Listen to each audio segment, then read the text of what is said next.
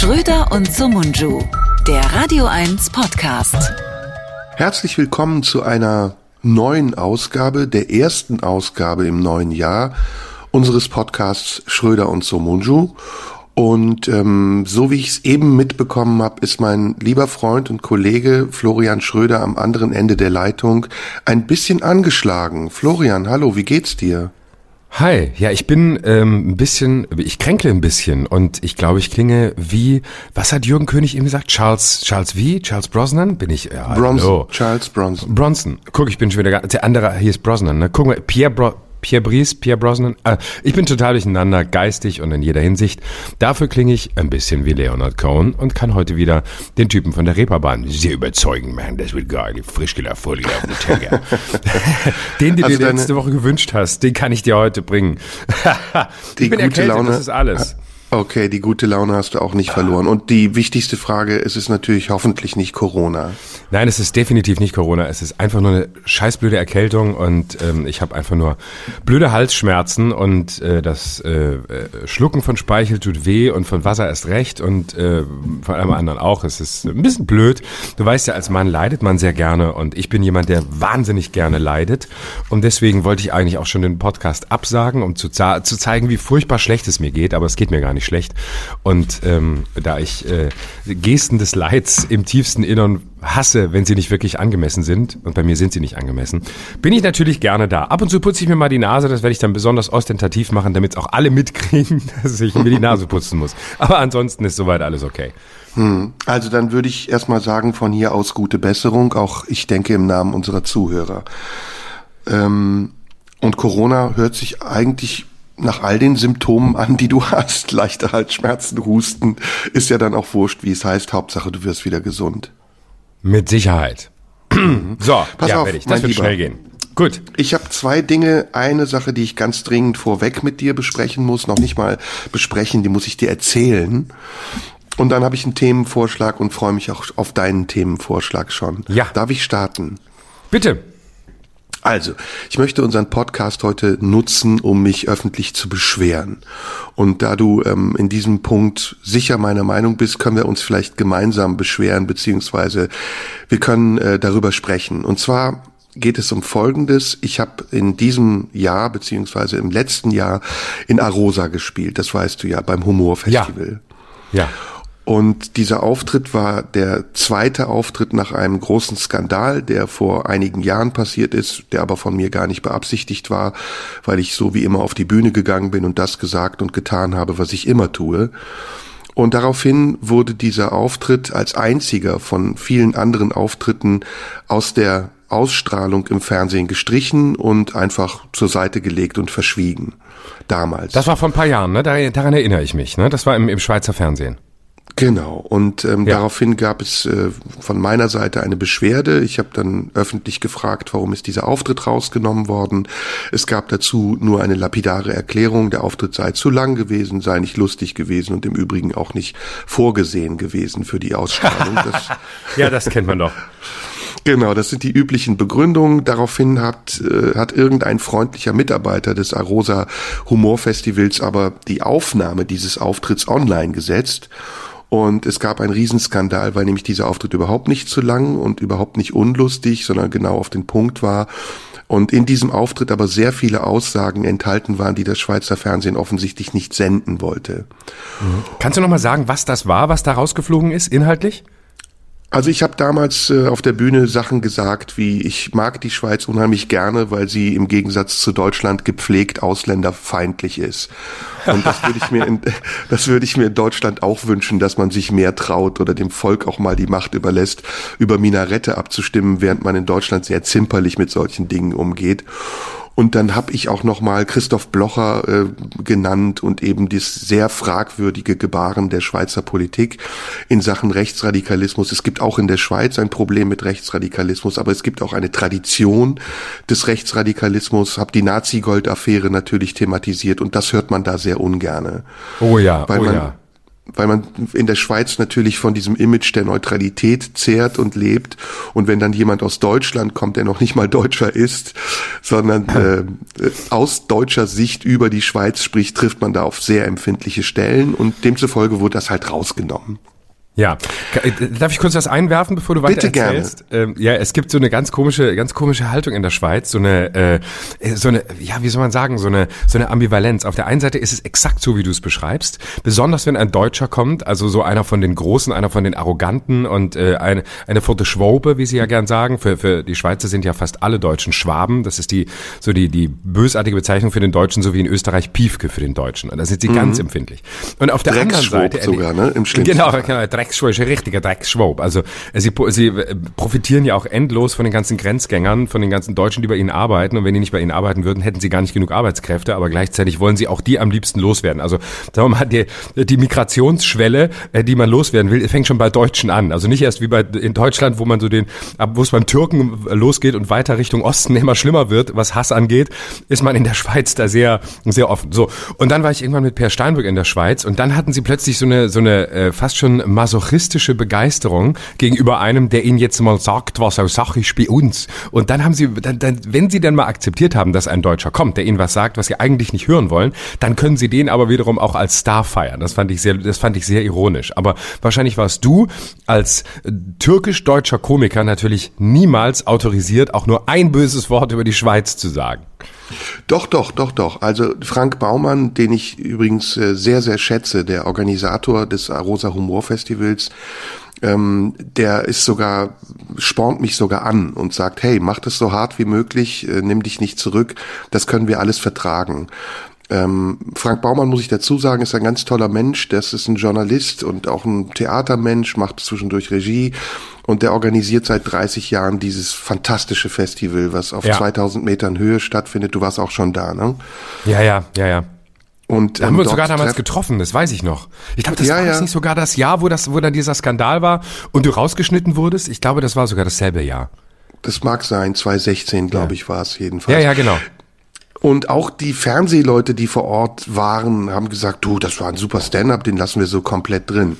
Jetzt kommen wir mal zu dem, was habe ich denn diesmal gesagt, ne? damit wir okay, ja. erstmal ja, genau. Boah, sozusagen schon wieder gesagt. Damit wir erstmal äh, die, die Indizien sammeln. Also ich bin auf die Bühne, habe gesagt, ich freue mich, ich bin immer gerne in der Schweiz, weil ähm, erstmal ist es hier schön und zweitens fühle ich, mir, fühle ich mich hier wohl und drittens ist es das einzige Land, in dem man mit gutem Gewissen das Wort Nazi sagen kann. weil nämlich die Schweizer zu ihrer Nationalmannschaft, zur Fußballnationalmannschaft Nazi sagen, also N-A-T-I geschrieben. Und äh, das sorgte dann schon ein bisschen für ja so ein Gelächter, aber un unsicheres Gelächter. Und dann habe ich gesagt, ähm, und im Übrigen gibt's ja hier auch Assoziationen zu diesem Begriff, falls man ihn denn nun wirklich falsch verstehen wollte, von Köppel bis Chiesa. Also Köppel, das weißt du ja, ist der ähm, Roger. Roger Köppel, der genau. Herausgeber, der damalige der Weltwoche und jetzt der SVP äh, Vorsitzender ist er glaube ich nicht mehr. Ein ziemlich reaktionärer rechtsnationaler Journalist und Politiker und Chiesa ja. ist der Vorsitzende der SVP. Das ist das Pendant eigentlich zur FPÖ in Österreich oder zur AfD in Deutschland. Und das mhm. hört man schon mal ganz ungern, weil die SVP in der Schweiz sehr mächtig ist. Sie hat über 30 Prozent der Stimmen bekommen, wenn ich das richtig in Erinnerung habe, bei den letzten Wahlen und ist sehr einflussreich. Äh, Christoph Blocher, der damalige Bundesrat und Chef der SVP, ist so eine Art Berlusconi der Schweiz, der also auch auf die Medien großen Einfluss ausübt. Und dann habe ich gesagt, was mich besonders an der Schweiz begeistert, ist diese rationale Distinguität, von der sich Deutschland ein Vorbild nehmen könnte, an der sich Deutschland ein Vorbild nehmen könnte, weil man in Deutschland immer Angst davor hat, extrem zu sein. Und die Deutschen mhm. hätten es einfach nicht gelernt, äh, so extrem wie die Schweizer zu sein und ihre Extreme als Neutralität zu tarnen. Und deswegen würden sie auch immer dem Volk die Entscheidung überlassen und so tun, als gäbe es ein Plebiszit. Aber sie wüssten wohl sehr wohl, dass das Volk immer nach nach Mehrheiten entscheidet und Mehrheiten nicht immer gerecht sein müssen. Deswegen gibt es zum Beispiel auch das Minarettverbot oder die Ausschaffungsinitiative, bei der mhm. es ja um die schnelle Ausschaffung krimineller Ausländer geht, oder die Durchsetzungsinitiative, bei der es darum geht, noch schneller auszuschaffen, also ja, Prozesse ja. zu überspringen. Und das Allein ist Schweiz die, die Sprache, ne? Die Sprache, Ausschaffungsinitiative. Das ist und das ist so geil, dass man sich da, da man hat da einfach gar keine Hemmungen, direkt Nein. zu sagen, worum es geht. Ne? Da ja. weiß auch jeder, worum es geht. Es geht einfach um die Ausschaffungsinitiative. Das ist diese Direktheit, die nur in einer direkten Demokratie denkbar ist, damit die Leute, die ja auch direkt abstimmen müssen, direkt wissen, worum es geht. Nämlich darum, Leute loszuwerden. Und zwar egal, woher sie kommen, sondern alles, was irgendwie so ist, dass es stören könnte, muss raus. Sie haben ja auch, glaube ich, ich bin nicht mehr sicher, ob es die Ausschaffungsinitiative war, in einer äh, Initiative mal gesagt, es sei also die Autobahnen in der Schweiz seien zu voll und man müsse die Ausländer loswerden, also inklusive der Deutschen wohlgemerkt, die sie ja, ja, viele klar. andere ja brauchen, äh, weil die Autobahnen in der Schweiz zu voll seien und es so viele Staus gäbe. Und wer mal in der Schweiz auf einer Autobahn war, der weiß, da gibt es nie Staus. Das mag am Tempolimit liegen oder einfach daran, dass äh, viel weniger Leute Auto fahren, weil die Züge viel besser funktionieren und das öffentliche Verkehrssystem viel besser ausgebaut ist. Aber in der Schweiz gibt es nun wirklich keine Staus, außer es passiert mhm. mal ein Unfall oder es ist Freitag um 17 Uhr. Das war überhaupt kein Argument. Aber da sind die so gnadenlos. Es ist, äh, da, da, da kennt der Populismus echt keine Grenzen. Ja, ja. Jetzt haben, also wie gesagt, das war so inhaltlich das, was ich da gesagt habe und ähm, Jetzt muss man den Zuhörern, die nicht aus der Schweiz kommen, erklären, dass die Schweiz schon ein Problem auch mit reaktionären Kräften hat. Und wenn man mal allein sich die Plakate anguckt, die die SVP damals zur Bundesratswahl hatte und äh, auch für die Ausschaffungsinitiative eingesetzt hat, dann wird einem wirklich schlecht. Also das zum Beispiel das, das ähm, hervorstechendste Plakat, das mir in Erinnerung geblieben ist, ist das mit diesen drei weißen Schafen, die einem schwarzen Schaf in den Hintern treten. Ich weiß nicht, ob du das kennst. Das hat in Deutschland die ähm, NPD haargenauso auch benutzt. Ja, Oder genau. Bei der Ausschaffungsinitiative gibt es ein Plakat, wo eine schwarze Hand in eine Kiste greift, auf der ein Schweizer Kreuz drauf ist und sich einen Pass klauen will. Also auch das ist so bei uns unvorstellbar. Und das ist dann Normalität. Und natürlich sage ich das, wenn ich auf die Bühne gehe, weil ich bin ja als politischer Kabarettist eingeladen und ich gehe auch nicht davon aus, dass wenn man mich einlädt zu einer solchen Fernsehaufzeichnung, ich am Ende ähm, so zusammengestrichen werde, dass von meinem gesamten 20-minütigen Stand-up nur noch eine Minute übrig geblieben ist. Eine dieses Mal wieder? Minute. Ja, pass auf. Nein. Der Trick dieses Mal ist aber folgender. Jetzt haben sie sozusagen mein Epilog, äh, mein Prolog und mein Epilog übrig gelassen. Total banal, ja. Ich erzähle irgendwie fast ein Witzchen schon, eine Zote. Und alles Inhaltliche zwischendurch ist raus. Aber die Ankündigung des Moderators für meinen Auftritt dauert fast zehn Minuten, so dass Nein. man auch nicht das Argument bringen kann, mein Stand-up wäre zu lang gewesen. Also es Nein. ist unglaublich. Und dann jetzt haben sie wahrscheinlich sich gedacht, ja komm, ey, wir senden es wenigstens eine Minute, damit er uns nicht wieder aufs Dach steigt. Und sie haben es eigentlich noch schlimmer gemacht.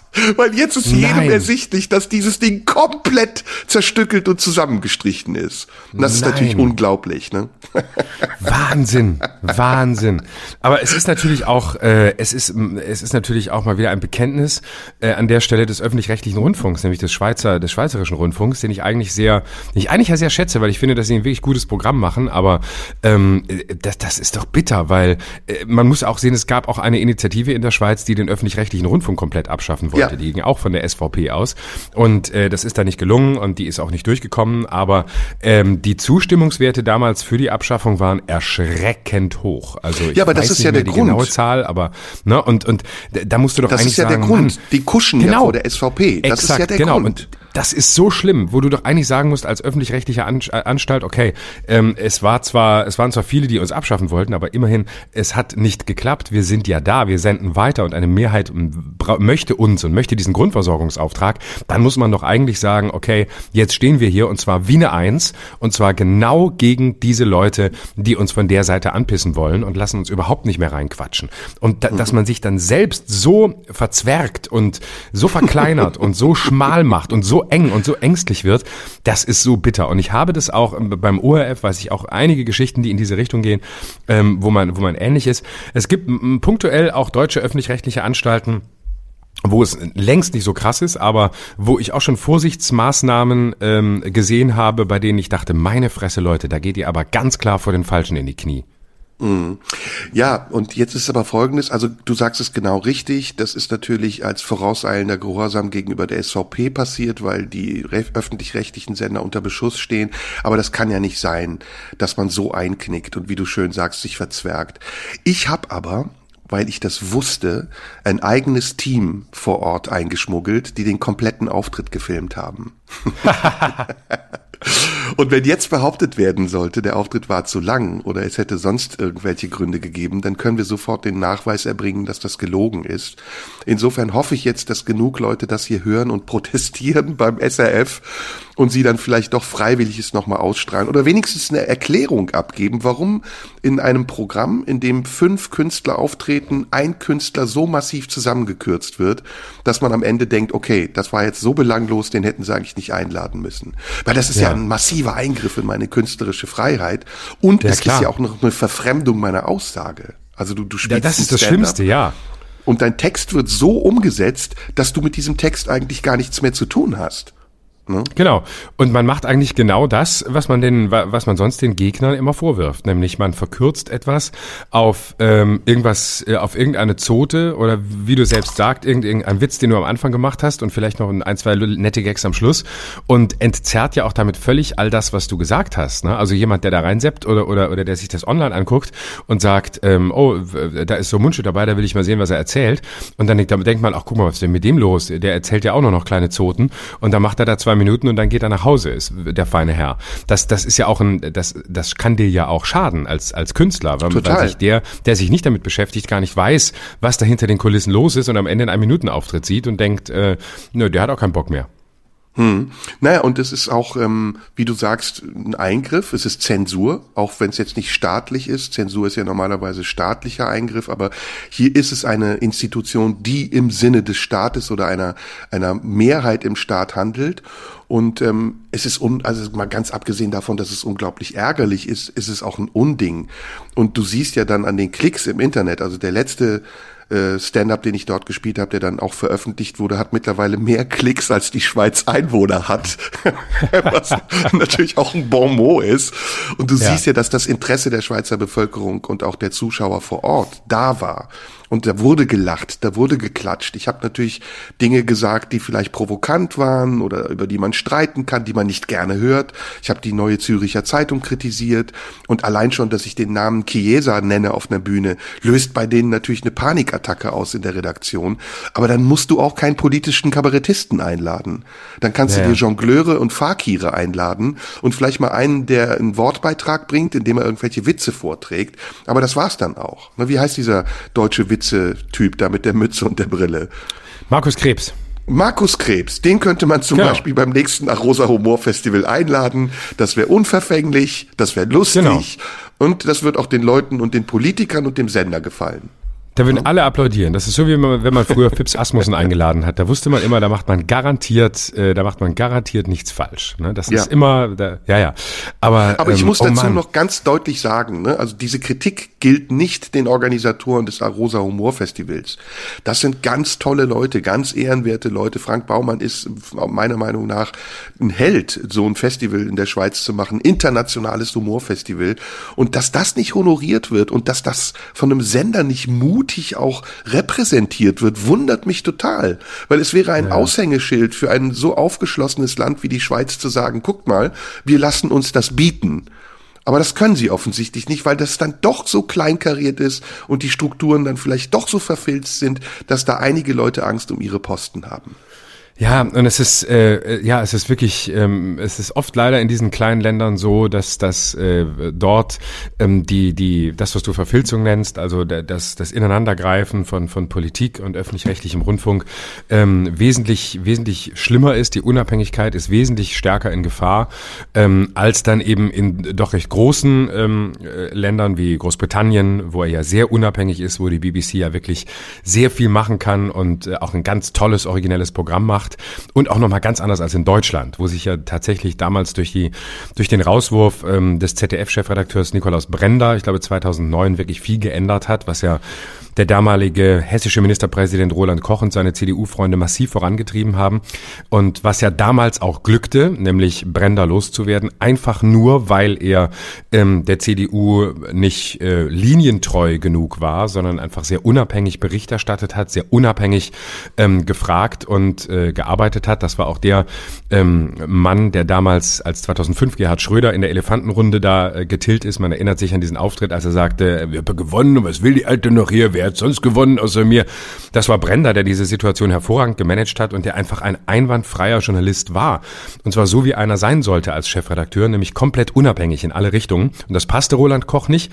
Und daraufhin ähm, hat er so lange über den ZDF äh, intrigiert, bis es ihm mit einer Mehrheit von Unionsleuten gelungen ist, Nikolaus Brender loszuwerden. Aber man muss auch sagen, danach gab es, und ähm, das ist dann halt doch einfach eine, eine großartige Situation, in der wir in Deutschland sind, danach gab es dann die Klage vom Bundesverfassungsgericht und die war erfolgreich. Und dann hat das Bundesverfassungsgericht ja anschließend Jahre später aber immerhin entschieden, dass es eine größere Distanz zwischen Politik und öffentlich-rechtlichen Medien geben müsse. Und seitdem sind ja auch die Räte anders ähm, bestückt oder anders besetzt. Es sind mehr gesellschaftliche Gruppen drin und es ist nicht mehr so stark ähm, bestimmt ausschließlich durch Kräfte aus politischen Parteien. Und ähm, das sind Vorgänge, die manchmal in kleineren Ländern wie in der Schweiz und in Österreich fehlen, ähm, wo es eben dann tatsächlich äh, wesentlich verfilzter ist. Und in der Schweiz äh, ist es halt immer wieder die besondere Situation. Ne? Du hast auf der einen Seite dieses hochliberale Land, äh, das in vielerlei Hinsicht ja wirklich auch progressiv ist. Ähm, also wenn man sich nur anguckt, ähm, wie, wie liberal beispielsweise die Schweiz mit dem großen Thema Sterben umgeht, dass es dort seit Jahren ähm, Sterbehilfeorganisationen gibt, wie, wie Dignitas oder auch Exit, die sicher, ähm, über die man moralisch lange diskutieren kann, aber es gibt sie seit sehr langer Zeit, weil die Schweiz sagt, ähm, selbstbestimmtes Sterben ist für uns ein Menschenrecht, wo, wo wir viele, viele Jahre länger brauchten, bis wir jetzt dort hinkamen. Also natürlich sind wir nicht dort, wo die Schweiz ist, man muss es auch nicht kopieren, aber ähm, wir sind jetzt in einer Richtung, die, die ich für, für sehr ähm, für sehr fortschrittlich halte. Und da war die Schweiz viel weiter. Und andererseits hast du dann wieder genau diese, diese Situationen äh, wie diese, wo sie dann so empfindlich sind. Und sobald es dann einen Satz gibt gegen die Partei, nämlich die SVP, die genau gegen all das Liberale ist, was die Schweiz groß sein lässt, dann brechen sie plötzlich ein und sagen, oh, das geht nicht, äh, so einen dürfen wir nicht zulassen. Ja, ja, und was ich eben gesagt habe, ist, dass die Schweiz ja auch wie Österreich eine mäßig unaufgearbeitete Vergangenheit hat. Dazu gehörte eben auch die Nazi-Gold-Affäre, bei der es ja um das Raubgold ging, das äh, die Nazis erbeutet hatten, das Opfergold, ähm, welches sie eben jüdischen Menschen abgenommen haben. Zum Teil war das auch Zahngold aus den KZs. Und ja. ähm, als, als die Nazis 1940 bis 45 dann in akute Geldnot auch geraten sind aufgrund der vielen Kriegsausgaben, die sie hatten, haben sie eben versucht, das Kapital, dieses Goldkapital ins Ausland zu schaffen.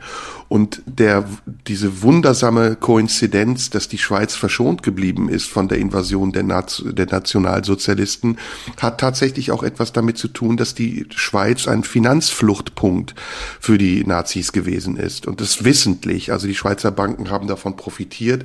Ähm, es war äh, Geld im Wert von 1,7 Milliarden Schweizer Franken, ähm, also Gold, nicht Geld, aber Gold, auf Schweizer Nummernkonten angelegt. Und ähm, auch andere Skandale, wie zum Beispiel die Zwangsarbeiter, die in Schweizer äh, Firmen gearbeitet haben, das ist alles nicht aufgearbeitet. Und wenn du heute in die Schweiz fährst, eben wie gesagt als Deutscher, als Schwab, und das thematisierst, dann tun die Schweizer so, als würdest du ihnen etwas aufdrücken wollen. Verantwortung ja. für etwas, was eigentlich bei dir bleiben muss. Dabei gab es im Zweiten Weltkrieg viele Staaten, die unsichtbar mit den Nationalsozialisten gemeinsame Sache gemacht haben. Und dazu gehört eben auch die Schweiz. Und du siehst, dass es bis zum heutigen Tage so geblieben ist, dass das Anrühren dieser Thema, dieser Themata zu Skandalen führt und dass es sofort vertuscht wird und dass in Angst davor, dass es hochkochen könnte, Dinge verschwinden, die eigentlich besprochen werden müssten. Und ich finde das schade, weil ich die Schweiz sehr mag so wie du das ja eben auch mhm. gesagt hast. Ist ein tolles Land, in dem sehr viele unterschiedliche Strömungen, politische Strömungen existieren, die immer so ein bisschen unter der Neutralitätsdecke gleichgemacht werden. Aber in der Schweiz werden viele Dinge diskutiert, die auch richtungsweisend für uns sind. Der Umgang ja. zum Beispiel damals mit äh, religiösen Minderheiten, Integrationspolitik, mhm. ähm, die, die Einwanderungs-, aber auch die Einbürgerungspolitik der Schweizer, die zu Teilen sehr fortschrittlich ist und die eine Mischung ist aus einer rigiden Politik, aber auch einer sehr liberalen Politik. Das alles könnte ja für uns Vorbild sein. Stattdessen eifern die Schweizer es uns aber nach und sind eigentlich die besseren Deutschen oder die schlechteren Deutschen und alles, was man sich hier nicht wünscht, findet dort im Stillen statt. Und das zu thematisieren, finde ich, ist eine Pflicht. Also wenn ich da eingeladen werde und mich freue, dann gehe ich auch davon aus, dass man mich hören will. Aber wenn ich dann im Nachhinein so zensiert werde, denke ich, okay, das war irgendwie ein Alibi. Die wollten sich nur einen Türken einladen, der gut Deutsch kann. Ja, genau, ja. Und der, und der ein paar Witze macht. Vielleicht haben sie gedacht, Kaya ja nahe kommt und wussten nicht genau, wer du bist. Und haben ja. gedacht, äh, warte mal, das war doch 2016 schon lustig mit ihm. Aber ja, es ist so, es ist so bitter. Und ich glaube genau, äh, im, im Kern geht's genau darum. Und ich kann mir die Redaktionskonferenz unmittelbar vor dieser Sendung genau vorstellen, wie sie zusammensitzen sitzen und sagen, ja, warte mal, laden wir den noch mal ein. Ah, nee, das können wir mitmachen. 2016, weißt du noch, da hat er auch schon etwas gesagt. Das haben wir, das haben wir rausschneiden müssen. Und dann hat er sich aufgeregt. Hey, hast du das nicht gesehen? Das ist auch im Internet. Da kannst du ganz anschauen. Kannst ganz anschauen. Ja, nein, dann machen wir es nicht. Ja, doch, das machen wir. Wir laden ihn nochmal ein. Weißt du, aber warum? Nein, das machen wir nicht. Es gibt nur wieder Ärger. Ja, pass auf. Ich schwätze mit dem Moderator. Der macht, äh, 20 Minuten vorher eine Ankündigung, weißt du. Wenn dann etwas kommt, was man nicht will, dann, dann macht er 20 Minuten, macht der Moderator, dann machen wir zwei Minuten mit dem Sommund und kann nicht sagen, dass er nicht da war, weil er ist ja da. Verstehst du? ja, gut, können wir machen. Das, so können wir es vielleicht machen. Aber die müssen halt den Text abgeben. Ja, das macht er doch auch nicht. Ja, wir wollen den Text. Ja, das gibt keinen Text. Ja, dann machen wir es halt ohne Text. Ja, am, Ende machen wir, machen wir zwei Witze von einem in und dann haben wir es auch. Äh, weißt du, am Ende ist, äh, es ist halt auch wichtig, wir brauchen, äh, ein paar Migranten brauchen wir schon. Und wir haben selber nicht so viele. Die Hazel ist von der Schweiz und der Emil Steinberger auch. Jetzt brauchen wir Deutsche und einen Türk, haben wir zwei, zwei Ausländer auf einmal. Weißt mehr lassen wir auf der Straße auch nicht zu. So, also so machen wir's. Sehr gut, ja, du kannst das super. Das ist aber, weil du aus Lörrach kommst, ne? Ja, ja, ich, ich gebe, ich, ich, es werden mir viele Native-Schweizer jetzt wahrscheinlich nachweisen, dass ich sehr viele Fehler gemacht habe im, im Detail, aber so in etwa stelle ich mir so eine Diskussion Super. vor. Bravo, bravo, bravo. So, jetzt kommen wir ah. zum zweiten Thema und dann bist du dran. Jo. Oder willst du erstmal und dann sag ich mein Thema? Nee, mach du, mach du ruhig das zweite. Ist ganz einfach, ganz, ganz erwartbar. Nämlich gute Vorsätze. Ah, ich habe, ich hatte was, äh, mein Thema ist, äh, ich hatte das quasi äh, ein, ein verwandtes Thema, aber ähm, von der anderen Seite. Ich wollte nicht über gute Vorsätze reden, sondern ich wollte angesichts des Jahresanfangs mit dir sprechen über Ende und Anfang. Und zwar in der Reihenfolge. Also das Verhältnis von Ende und Anfang. Nicht von Anfang und Ende, sondern von Ende und Anfang. Und das machen wir danach. Aber jetzt reden wir erst über die Vorsätze. Wollen wir es im Schnelldurchlauf machen erstmal und dann auf die einzelnen Punkte, die uns interessieren, eingehen? Ja, ja. Gut. Irgendwas, was du aufhören willst, rauchen, saufen? Äh, nee, überhaupt nicht. Ich hab, äh, ich bin, äh, ich finde, finde, gute Vorsätze, das, das ist wirklich so, Ach, das, das ist so spießig. Ich find's so scheiße. Ich habe da nichts mit am Hut. Ich hatte nie gute Vorsätze und wenn ich sie mal hatte, habe ich sie alle gebrochen. Das ist so, äh, ach, ich, ich kenne auch nur ich kenne auch nur Leute, die, die, die ich für ziemlich verspießert halte, die sowas wie gute Vorsätze überhaupt haben. Ähm, weil äh, das ist so, zum neuen Jahr mache ich alles anders. Und ähm, wenn man das schafft und wenn das gelingt, dann finde ich das äh, sehr respektabel. Ich habe es nur in der Praxis selten erlebt. Ich halte das für so ein Placebo. Ähm, das ist so die, die, das ist so die Homöopathie unter den Vorhaben. Gute Vorsätze. Ähm, man, man nimmt sich ganz viel vor und man will alles anders machen und dann braucht man dann einen Stichtag und ähm, dann ändert man es doch nicht. Dann macht man es irgendwie drei Wochen anders und dann kommt man zurück in den in den ordentlichen Tritt. Ach, ich, ich wahrscheinlich ist es das Institutionalisierte, was mir nicht gefällt. Das ist ein bisschen auch wie beim, wie beim Karneval. Drei Wochen ist man lustig und danach haut man wieder die Frau und die Kinder und den Hund auch noch, aber die drei Wochen lang ist man gut drauf und so ist es da auch. Gute Vorsätze, der Januar wird jetzt mal super, da rauche ich nicht mehr, jetzt höre ich alles auf und Ende Januar ist der alte Ritt wieder da.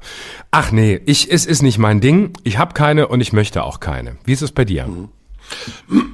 Also ich habe auch keine guten Vorsätze in dem Sinne. Ich habe aber schlechte, aber schlechte. Du hast schlechte Vorsätze. Jemand, der solche Sachen im Schweizer Fernsehen erzählt als Ausländer, der kann nur schlechte Vorsätze haben. Er hat schlechte Absichten. Ja. Na, ich habe also ich werde versuchen, ein paar Dinge vielleicht zu verändern, aber nicht aufgrund des neuen Jahres. Das habe ich ja schon häufiger auch gesagt. Ich würde gerne meine Social Media Aktivitäten reduzieren. Ich möchte nicht mehr so viel andere Meinungen, schlechte andere Meinungen an mich ranlassen. Ähm, ich möchte weniger Öffentlichkeit haben in den Dingen, die ich wirklich meine. Ähm, das sind aber so Sachen, die sage ich ja immer wieder und das kommt periodisch und geht periodisch. Dann ist man relativ schnell auch wieder in diesem Tunnel drin und dann fängt es einen auch wieder ein. Aber ich habe es geschafft im letzten Jahr eine geraume Zeit, mich rauszuziehen. Das tat auch sehr gut aus den Social-Media-Kanälen. Ich schaffe es immer mehr auch, mich ähm, nicht irritieren zu lassen oder beeinflussen zu lassen von irgendwelchen oberflächlichen Diskussionen, die andere Leute führen sollen. Und ich finde immer mehr und mehr für mich heraus, wie ich auf eine auf eine effektive Art und Weise diese Kanäle nutzen kann, ohne dass ich mich darin verliere oder irgendetwas darin von mir verliere. Das ist das eine. Das andere ist, dass ich mir, jetzt klingt es ein bisschen komisch, wenn ich das als Bild sage, abgewöhnen will, Arschbomben in eine Badewanne zu machen. also äh, ich habe festgestellt, dass ich unheimlich oft ähm, äh, mich ärgere darüber, manchmal zu viel zu sein oder nicht passend genug zu sein oder vielleicht auch nicht lang genug gewartet zu haben oder nachgedacht zu haben, bevor ich etwas sage. Und ich bin da sowieso prinzipiell jemand, der sehr vorsichtig ist, aber ich konnte das früher besser, dass ich, ähm, wenn der Druck groß wurde und Leute gesagt haben, jetzt äußer dich mal dazu, jetzt sag doch mal was dazu, was denkst du denn darüber? Gesagt habe, ich weiß nicht, ich habe keine Ahnung, ich möchte darüber nachdenken, muss ich jetzt was dazu sagen? Und da würde ich gerne wieder zurück hin zurück zu diesem Punkt, weil ich den sehr schön finde, denn ich habe das Gefühl, dass wir in den letzten zwei, insbesondere in den letzten zwei Corona-Jahren, ähm, so ein bisschen die Kontrolle verloren haben über das, was wir in der Öffentlichkeit sagen und tun. Und das muss jetzt zurückkommen. Und das ist das Letzte, was ich noch sagen will. Äh, meine größte Hoffnung für das vor uns liegende Jahr ist natürlich, dass endlich Corona vorbeigeht. Obwohl ich nicht glaube, dass es jemals vorbeigehen wird. Aber diese sogenannte Normalität, die wünsche ich mir so sehr zurück. Und ich hoffe wirklich, wenn Omikron, was ja so ein bisschen der Ausweg aus der Krise zu sein scheint, vorbei ist, wenn wir diesen Peak überstanden haben, der jetzt im Januar kommen soll, dass dann als nächste Variante Maria Kron kommt und nichts anderes. Oder Asbach uralt und dann ist endgültig vorbei. ja, ja, ja. Ja, ähm, also das heißt, du willst, sagen wir mal, äh, deine, deine Affekte mehr kontrollieren. Habe ich das richtig verstanden? Simpel gesagt, ja. Mhm. Mhm. Mhm. Ja, äh, das, das, ist doch ein, das ist doch ein schönes Vorhaben. Das ist ja ein bisschen unter der Überschrift äh, mehr Gelassenheit wagen. Ne? Also äh, nicht, nicht permanent über jedes Stöckchen springen und allem hinterherrennen und äh, meinen, bei allem immer immer mitspielen zu müssen, sondern äh, vieles auch einfach vorbeiziehen zu lassen, in der Gewissheit, äh, dass es auch ohne einen Beitrag von dir oder von einem selbst äh, vorbeigeht und ohne, dass am Ende ähm, jemand äh, das Überflüssige vermisst hätte, was man gesagt hätte, wenn man sich im Moment äh, des Drucks geäußert hätte. Ja, genau, weil das führt zu einer Selbstentwertung. Also in meinem Gefühl entwerte ich mich selbst und es führt auch dazu, dass man entwertet wird. Ich weiß nicht, mhm. ob ich da jetzt zu kryptisch bin, aber ähm, in den vielen öffentlichen Debatten, die wir führen, ähm, sagt man ja dann in der, in der Eile des Gefechts manchmal Dinge, die man vielleicht später bereut oder die man nicht wirklich durchdacht hat oder die andere zum Anlass nehmen, um einen dafür anzugreifen. Und ähm, das führt dann zu einer sehr paradoxen Situation, in der man einerseits, also wir haben ja viele Möglichkeiten, uns zu äußern mittlerweile. Wir beide einmal wöchentlich in diesem Podcast zwei Stunden, ich in meiner Radiosendung zwei Stunden. Und das führt dann irgendwann dazu, dass man, wie soll ich es beschreiben, durchsichtig wird, transparent, beliebig, zu viel, zu, zu ähm, inflationär. Die, der Wert, den man hat, dadurch, dass man wirklich nur dann etwas sagt, wenn man etwas zu sagen hat, der geht verloren. Und den wünsche ich mir wieder zurück. Wie willst du denn dann unseren Podcast aufrechterhalten? Ganz ehrlich, ich habe heute, ja. bevor wir den Podcast gestartet haben, ich sag's jetzt mal ganz, ganz, ganz ehrlich, keine Lust gehabt. Oh, Baby, sind wir in ja. dieser Phase unserer Beziehung angekommen? Wir sollten Nein. vielleicht an der Stelle ein bisschen Paartherapie machen. Lass mich dein Therapeut sein und du und du erzählst ein bisschen. Was? Oh, ehrlich? Sind wir jetzt da, dass du keine, dass du, dass du so anfängst jetzt nach anderthalb Jahren Beziehung oder was wir jetzt haben oder fast zwei Jahren, dass du so sagst, eigentlich, oh, eigentlich, wir wohnen ja quasi schon fast zusammen, mindestens einmal die Woche. Jetzt langsam, oh, ich habe nichts mehr zu sagen. Ähm, ich habe eigentlich nicht immer immer so richtig Bock auf ihn und ich habe so, ich denke so die ganze Zeit, du findest mich mega geil und so und freust dich, bist heiß, wenn wir uns sehen und äh, bist geladen bis oben hin. Und jetzt höre ich da aber so ganz andere Tendenzen raus. Das ist interessant. Gerade jetzt zum neuen Jahr. Was, was läuft da ab? Also es ist nicht so, wie du es beschreibst. Ich habe immer und oft Lust auf unseren Podcast. Aber es gibt eben auch manchmal Tage, wo ich mich so fühle, als hätte ich jetzt nichts zu sagen. Obwohl wir ja mhm. jetzt schon von Anfang an sehr viel sagen und ich ja auch Anliegen mhm. hatte. Ich wollte ja mit dir sprechen. Aber manchmal ist es eben ein bisschen Überwindung, weil man ja auch weiß oder weil ich ja auch weiß, dass das, was wir hier sagen, kein privates Telefonat oder Gespräch ist, sondern dass das ein öffentliches Gespräch ist.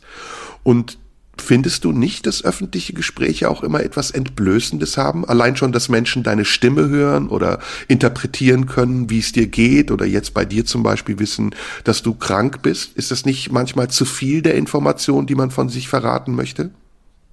Mm, nee, das finde ich nicht. Also ähm, ich äh, erzähle das, was mir auf dem Herzen liegt und was ich erzählen möchte. Und ähm, das finde ich äh, eigentlich sehr, ich finde das sehr schön. Also ich, ich mochte das auch selbst, wenn ich dann zurückdenke, äh, wenn wir hier sprechen, an das, was, was mich beeindruckt hat, ähm, als ich früher, äh, damals gab es ja noch nicht Podcast in dem Sinn, aber als ich Radio gehört habe und an denen, ich war ein Radiokind, ich war von Anfang an ein riesiger Radiofan, bin ja damit quasi groß geworden von Anfang an, weil bei uns zu Hause einfach immer Radio Radio lief, ähm, SWF 3 damals. Und ähm, das, das waren dann Leute, die mich wirklich durch meine, durch meine Jugend begleitet haben. Also Moderatoren, äh, mit denen ich mich identifiziert habe, die ich, die ich mochte, die ich, ähm, deren, deren Meinungen, Positionen ich, ich wissen wollte und die ich so inhaliert habe, weil das irgendwie so, das waren so Fixpunkte, das waren Orientierungspunkte für mich, äh, Kraftquellen letztlich. Und das waren immer die, bei denen ich mehr wusste, als die vielleicht selbst sagen wollten, die sich mir auch quasi zugemutet haben als Charaktere Charaktere, ähm, die persönlich wurden, die ich gesehen habe, indem sie gesprochen haben.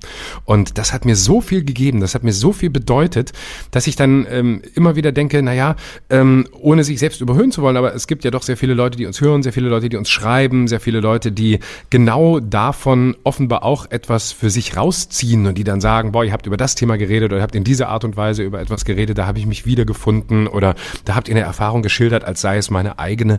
Und ähm, das berührt mich dann so, dass ich denke, ach, irgendwie ist es auch wichtig. Irgendwie ist auch die Zeit vorbei, in der man sich so komplett rausgezogen hat und der unangreifbare ähm, Moderator oder Künstler war, der ähm, sich, sich äh, quasi auf die Kanzel gestellt hat und ähm, mehr oder weniger originell äh, gepredigt hat, sondern es geht genau um diese Form der, der Berührbarkeit. Ähm, und dann denke ich so zurück an meine eigene Zeit damals und denke, ja, vielleicht kannst du heute auf der anderen Seite stehend ein kleines bisschen von dem, wovon du damals profitiert hast, an die weitergeben, ähm, die da die Antennen auch ausgefahren haben. Mhm. Gut, jetzt muss ich natürlich der Ehrlichkeit halber sagen, ich habe ähm, in den vergangenen vier Tagen, ich glaube, fünf Podcasts aufgenommen. Das war schon der Overkill. Also ich habe heute mit dir diesen Podcast, ich hatte am Silvesterabend mit Nils Ruf einen Podcast, ich habe am Vortag mit der wunderbaren Nina Kirsch einen Podcast aufgenommen und am Tag davor mit Ben Scholz einen Podcast gesprochen. Also das mhm. ist vielleicht auch der Grund, weshalb ich so ein bisschen des Podcastens überdrüssig bin gerade und denke, okay, jetzt äh, halt doch einfach mal die Schnauze für ein paar Wochen, ähm, weil ich auch merke, dass ich mich wiederhole oder dass ich Dinge ähm, umformuliert sage, die ich anders vielleicht sogar schon mal besser gesagt habe. Aber ich habe mhm. eine Frage an dich. Ähm, wo ist der Grad, wo ist die Grenze bei dir und allgemein zwischen Extrovertiertheit und Exhibitionismus? Einer gesunden Extrovertiertheit? Ähm, grundsätzlich hier im Podcast oder ähm, äh, allgemein? Als Künstler, nicht privat, als mhm. Künstler. Empfindest du dich ähm, als extrovertierter Mensch? Also äh, in der in der in der Arbeit ähm, und in dem, was ich was ich in der Öffentlichkeit tue, absolut ja. Ähm, in, Im Privaten überhaupt nicht. Also äh, im Privaten ist, sieht es dann sieht es ganz anders aus. Also äh, ich finde das toll, ähm, solange das Licht an ist, ähm, da äh, die die Sau rauszulassen in jeder Hinsicht, äh, auf die ich Lust habe und da schon. Aber aber sonst, ähm, ich, ich ja, bin, bin jetzt niemand, der andauernd den, den Applaus braucht und äh, quasi durch die Gegend läuft und versucht, äh, Tag und Nacht alle zu behelligen mit der eigenen Grandiosität und äh, Witze zu erzählen oder mich in den Mittelpunkt zu stellen oder äh, jede Runde ähm, zu sprengen, indem ich die Aufmerksamkeit auf mich ziehe. Ähm, das ist, äh, das ist gar nicht so. Aber sonst, äh, ja, also so, sonst würde ich das schon sagen. Ist ähm, es Lust oder ist das ein Trieb? Äh, das ist triebhafte Lust, wie immer, mhm. wenn es drauf ankommt. Ähm, das ist, äh, ich, das ist schon beides. Also das ist, das ist mit Sicherheit ein Trieb. Also ich äh, könnte nicht ohne, nicht, nicht ohne all das. Ähm, das merke ich ja jetzt auch wieder, wo ich, wenn auch unter den bekannten widrigen Bedingungen ähm, meine Shows spiele, ähm, wie, wie viel mir das selbst unter diesen Bedingungen gibt. Vielleicht mache ich es auch nur deshalb, der auch sagen können, ich setze aus, bis alles wieder normal ist. Aber ähm, wahrscheinlich bin ich dafür dann doch zu sehr, zu sehr Junkie und äh, brauche das auch und muss auch dieses, brauche das auch, dieses Rauskommen, hin, mich hinstellen oder, oder senden mindestens in irgendeiner Form. Äh, das ist mir schon, das, das glaube ich, brauche ich schon. Also wenn ich das wirklich auf eine lange Strecke gar nicht mehr hätte, würde ich wahrscheinlich, würde ich eingehen oder dumme Sachen machen oder so. Aber ähm, ja, das, das, das brauche ich schon. Also ich habe im ersten Lockdown ja selber erlebt, wie es anders ist. Da war es ja so, dass ich, äh, als wir da gar nicht arbeiten konnten, also mindestens nicht unserer normalen Arbeit, der Tour und ähnlichem nachgehen konnten und Fernsehsendungen ohne Publikum aufgezeichnet wurden. Da hat mir das irgendwie gar nichts ausgemacht. Da fand ich das toll. Da habe ich aber auch viel von dem nachgeholt, was ich lange nicht hatte, nämlich einfach mal ganz lange an, auf Strecke zu Hause sein, nicht weg müssen, nicht reisen müssen, nirgendwo hinfahren müssen ähm, und äh, alles nicht machen, was sonst zu meiner Normalität gehört. Da habe ich das genossen. Aber ich glaube, wenn das, wenn man das wirklich in einer langfristigen Perspektive sieht, würde ich das total vermissen, wenn es nicht mehr da wäre.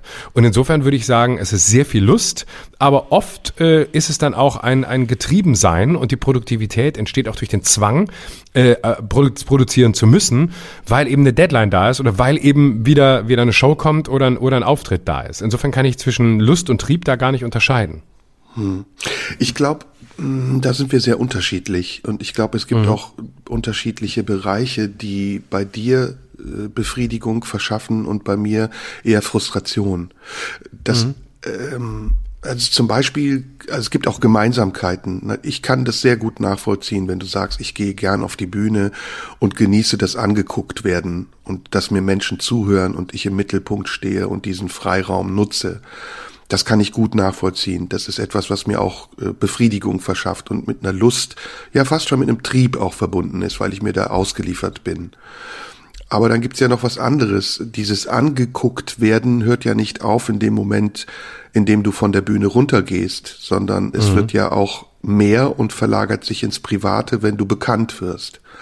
Mhm. Und du bist jemand, der sehr viel im Fernsehen ist. Ich bin auch oft im Fernsehen, aber stehe auch sehr oft auf der Bühne. Und das ist Folge dieser Bekanntheit, dass dann Menschen irgendwann dich auch in Situationen sehen, in denen du eben nicht die Lust und den Trieb hast, gesehen werden zu wollen. Klar. Und dich vielleicht sogar entblößt fühlst oder ausgezogen und nackt.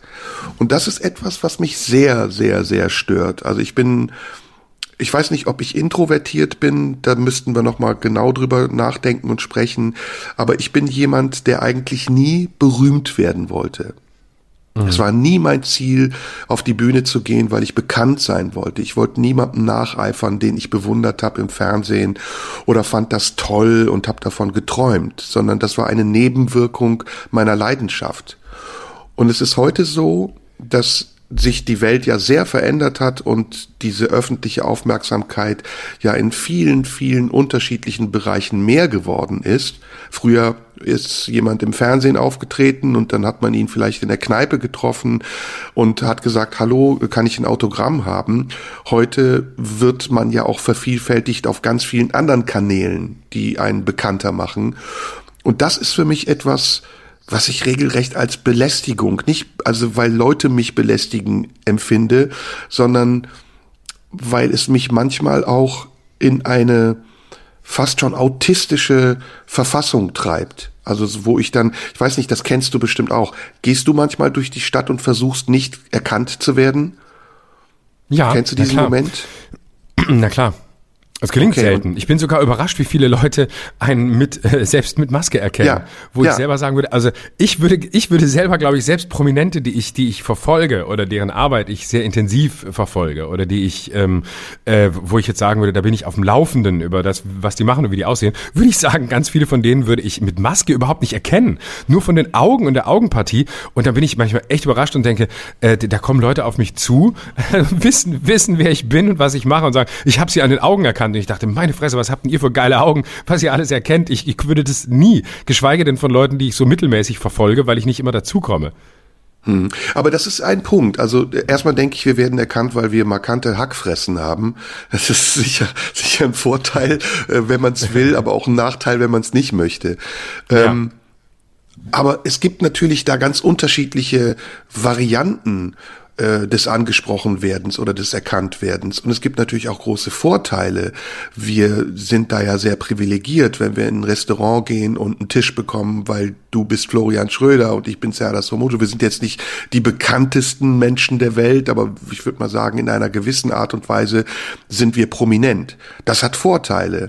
Aber es hat eben auch Nachteile, wenn jeder weiß, wie du heißt, ja, wenn jeder weiß, was du machst und du nicht den vorbehaltlosen Umgang erwarten kannst, sondern jeder dich auch identifiziert mit etwas, was er sieht in dir. Und das finde ich, das finde ich anstrengend. Also besonders dann, wenn Leute denken, du bist ein Komiker zum Beispiel, ne? Und erwarten, dass du lustig bist und dir nicht gestatten, dass du vielleicht mal schlechte Laune hast oder dass du in dem Moment nicht lachen willst oder nicht bereit bist, über etwas zu sprechen, was dich in diesem Moment nicht beschäftigt. Dann giltst du schnell als arrogant. Dann ist so, oh, der ist aber arrogant. Und Ja, ja. die und die Ansprache, die man hat, also ich, ich bin gleich fertig, ich muss dir noch ein Beispiel geben. Die Ansprache, die manche Leute haben, die ist dann auch extrem übergriffig. Ne? Also von angefangen wie äh, sind Sie nicht der, also wo man eine Frage gestellt bekommt und sagt, ähm, oder kann das sein, dass ich Sie kenne? Das ist meine Lieblingsfrage. Da antworte ich immer drauf, weiß ich nicht. Ich weiß nicht, ob Sie mich kennen. Wie soll ich Ihnen diese Frage beantworten? Oder du sitzt irgendwo in Badehose am Strand und es kommt jemand und sagt, ich habe Sie erkannt, aber ich sag's nicht weiter. So, wo du sagst, okay, okay. Oder darf ich mal kurz stören? Du sitzt mit einer Frau, hast ein Date und dann kommt ein Typ, setzt sich direkt an den Tisch und sagt, darf ich mal kurz stören? Nein. Boah, Sie sind aber arrogant. Und Ja, genau. letzteres, und du hast letztendlich gar keine Chance, diesem Schema zu entkommen. Und ich habe zum Beispiel mal was erlebt, wo das war ganz komisch. Da habe ich auf Tour ähm, eine Catering-Liste eingereicht. Und offensichtlich scheinen Veranstalter manchmal zu erwarten, dass man Ansprüche stellt und sind regelrecht frustriert, wenn man bescheiden ist. Also wir haben, andere haben Catering-Listen, da steht drauf 100 Schokoriegel, 30.000 Tüten Chips, Flasche Whisky, Flasche Wein, Flasche Sa äh, egal. Und ich habe Genau, einmal zu auch meinem noch von, Management von, nur von bestimmten Marken, ne? das gibt's nämlich Ja. auch. Da steht dann äh, eine Flasche Champagner, aber nur Veuve Clicquot oder Ja. Bier nur dieses und gar kein Ja. anderes oder genau diese Chips und wehe, die stehen Genau. nicht da und dann tillen die total. Sowas habe ich auch nie gemacht. So, und das, ja, ich habe mal Catering-Listen übrigens von Prominenten gelesen, hat mir Mhm. meine Agentur zugespielt. Das ist schon Heavy Metal. Also da gibt's einige Künstler, wenn das die Öffentlichkeit lesen würde, die hätten echt ein Problem. Oder ich habe mal eine Catering-Liste von Madonna gelesen. Madonna will in jedem Hotel, in dem sie übernachtet, einen weißen Flügel haben. Ja, das musst du dir mal vorstellen. Einen weißen Flügel, der eine Stunde vor ihrer Ankunft noch gestimmt werden muss. Gut. Damit sie und einfach spielen kann, weil sie Lust hat. Ich glaube, die spielt gar nicht. Und ich habe dann irgendwann zu meinem Management gesagt, hör mal, ich habe echt ein schlechtes Gewissen. Ich gehe da an den Veranstaltungsort, da stapeln sich die das Essen, das Tr- Trinken und ich rühre da nichts an. Sag denen, ich will diesmal nur eine Karotte haben. Also wirklich eine Karotte mit ein bisschen Öl, mit einem Dip, das reicht mir. Und dann kam die Antwort vom Veranstalter, ja, das ist ja arrogant. Eine Karotte will er haben.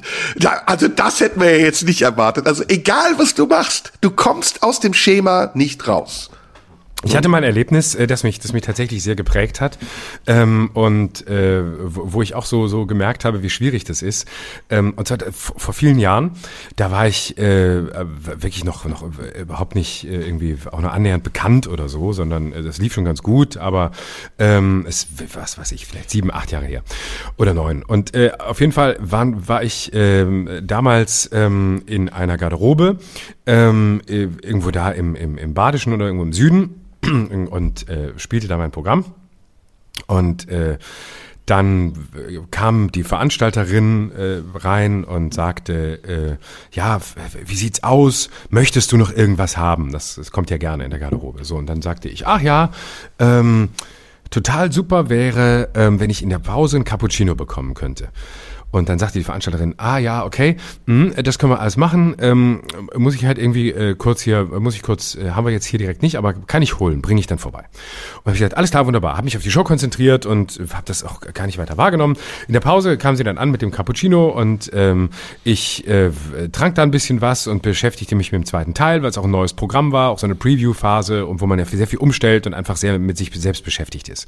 Und ähm, dann trank ich da ein bisschen was von dem Cappuccino und dann war die Sache im Grunde äh, vergessen. Und dann äh, traf ich diese Veranstalterin viele Jahre später äh, wieder und die sagte mir, ähm, du, ich wollte einfach mal, äh, ich, ich mag dich total gern mittlerweile und so und äh, ist alles, äh, bist ein angenehmer Typ, aber ich wollte noch mal einmal auf, auf die Geschichte damals zurückkommen. Und dann sagte ich, welche Geschichte denn?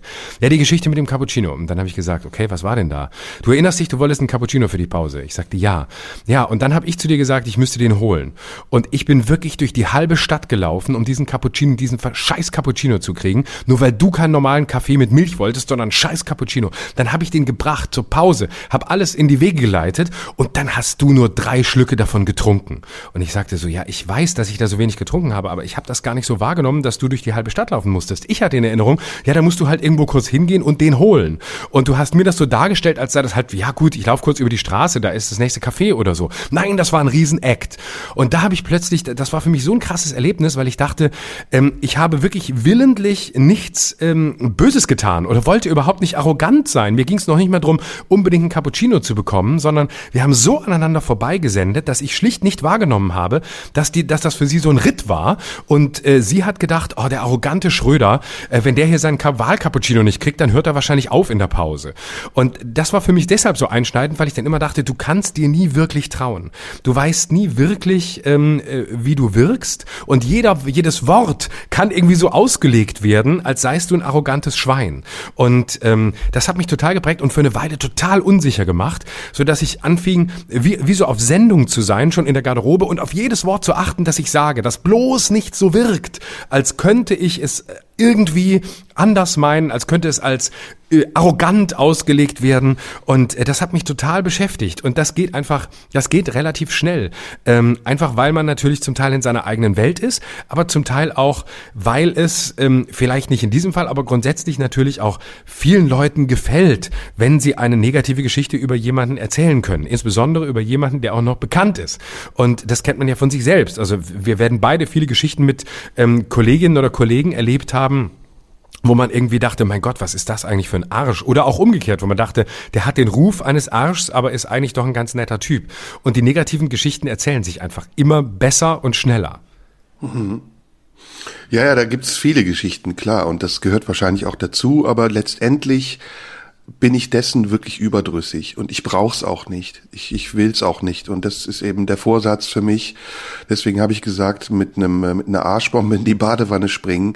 Ähm, man löst ja mit dem, was man macht, was aus. Ja? Und wenn man nicht einschätzen kann, ob die Fläche, auf der man sich bewegt, ausreichend genug ist und stark genug ist, auszuhalten, was man eigentlich machen will, dann sollte man das nicht überfordern und davon ausgehen, dass es andere Gelegenheiten gibt, bei denen das vielleicht besser funktioniert. Also mhm. nochmal zum Thema Extrovertiertheit. Natürlich ist das für uns ein Glück, dass wir unsere Extrovertiertheit ausleben können auf einer Bühne. Aber für mich ist das nicht die einzige Möglichkeit. Ich glaube für dich auch nicht. Du, du belebst, du lebst deine Extrovertiertheit auch aus, wenn du Bücher schreibst.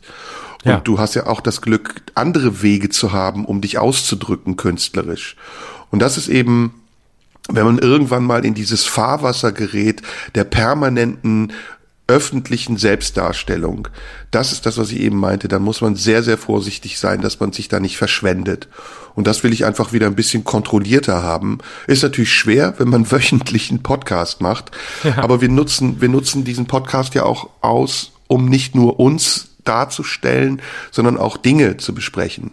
Aber ich habe noch eine Frage ja, an dich. Ähm, mhm. Du hast eben gesagt, du bist privat introvertiert was ich auch bin. Also ich glaube, ich bin sehr introvertiert, privat sogar eher schon so fast ähm, sektiererisch, fast autistisch, äh, dass ich mich gerne absondere und auch ich mag auch nicht immer in Gesellschaft sein. Ich finde das mhm. manchmal sehr anstrengend, in Gesellschaft zu sein. Ich bin auch kein Partytyp und bin jetzt auch nicht der Kneipengänger oder suche immer irgendwie eine Masse von Leuten.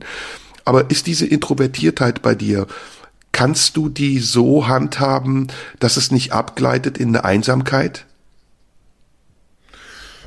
Mm, oh, das ist eine gute Frage. Ähm, ich würde sagen, ähm, heute ja. Ähm, früher war das, ähm, früher war das anders. Also ähm, haben wir, glaube ich, vor ein paar Folgen auch mal drüber gesprochen, dass äh, quasi Einsamkeit eine meiner Grunderfahrungen auch meiner, meiner Kindheit und Jugend war oder das Gefühl einer, einer grundlegenden Einsamkeit auch einfach der Welt und anderen gegenüber und das, das Gefühl, nicht mit sich zurande zu kommen. Insofern ist mir das ähm, ein sehr verwandtes Gefühl und ein sehr vertrautes Gefühl und deswegen glaube ich, dass es heute, ähm, dass ich das heute ganz gut ähm, übereinander kriege. Also, dass ich auf der einen Seite ähm, meine, meine Introvertiertheit leben kann, ohne dadurch ähm, in, in Einsamkeit oder gar in, äh, nennen wir es mal, depressive Stimmungen abzurutschen.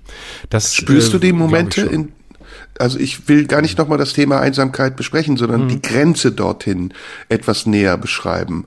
Spürst du dich in den Momenten, in denen du die Kontrolle über die Freude an der an der Introvertiertheit und der, der positiven Einsamkeit verlierst und sie zu einer negativen Einsamkeit wird, die dich belastet oder vielleicht sogar beängstigt oder bedrückt? Spürst du diesen Moment? Und was machst du, wenn du ihn spürst?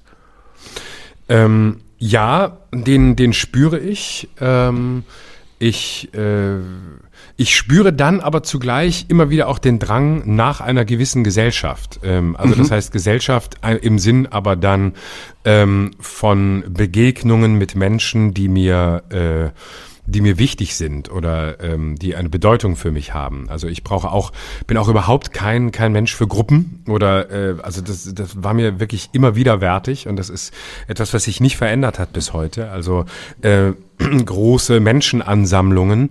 Ähm, äh, und mit groß meine ich dann schon irgendwie acht oder zehn Leute. Das kann ich ab und zu ganz gezielt, wenn eine Situation entsteht, die ich mir aussuche, an der ich dann teilhaben möchte, dann kann ich das auch interessant finden. Aber ich bin überhaupt niemand, der mit vielen Leuten irgendwas unternimmt. Ich äh, fühle mich dann ganz schnell äh, einsam. Ich fühle mich allein. Ich äh, weiß dann gar nichts beizutragen.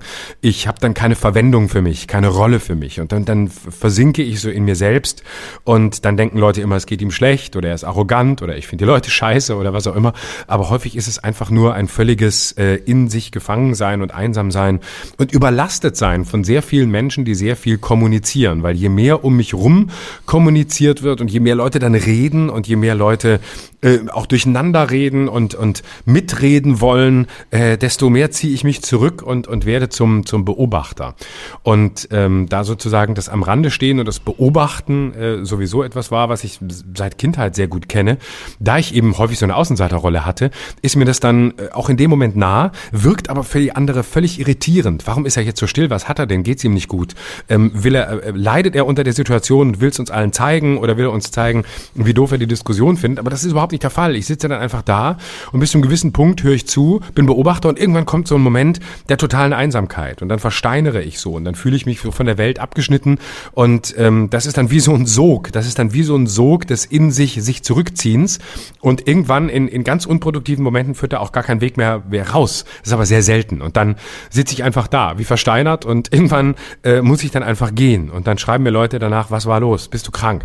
Und dann sage ich, nee, es war einfach so, nimm's, nimm's nicht persönlich. Also das kenne ich total. Ich kenne aber vor allem das Einsamwerden innerhalb, innerhalb einer Gesellschaft und das Gefühl, äh, einfach schlicht bis heute ähm, nicht diese Lebendigkeit zu haben, einfach in Gruppen lebendig dabei zu sein. Dann sehe ich und denke, warum kannst du nicht auch so sein? Warum kannst du nicht auch einfach jetzt hier mitreden und auch mal die Stimme erheben? Und dann denke ich aber, ah nee, es ist doch alles unzureichend und ungenügend. Und dann suche ich mir lieber wieder einzelne Menschen, mit denen dann wirklich Austausch möglich ist. Das ist total spannend, was du gerade sagst. Und das erkenne ich ganz genauso auch an mir. Ähm, ähm, das muss ich dir mal erzählen. Das ist etwas, worüber ich die letzten Tage ganz viel nachgedacht habe.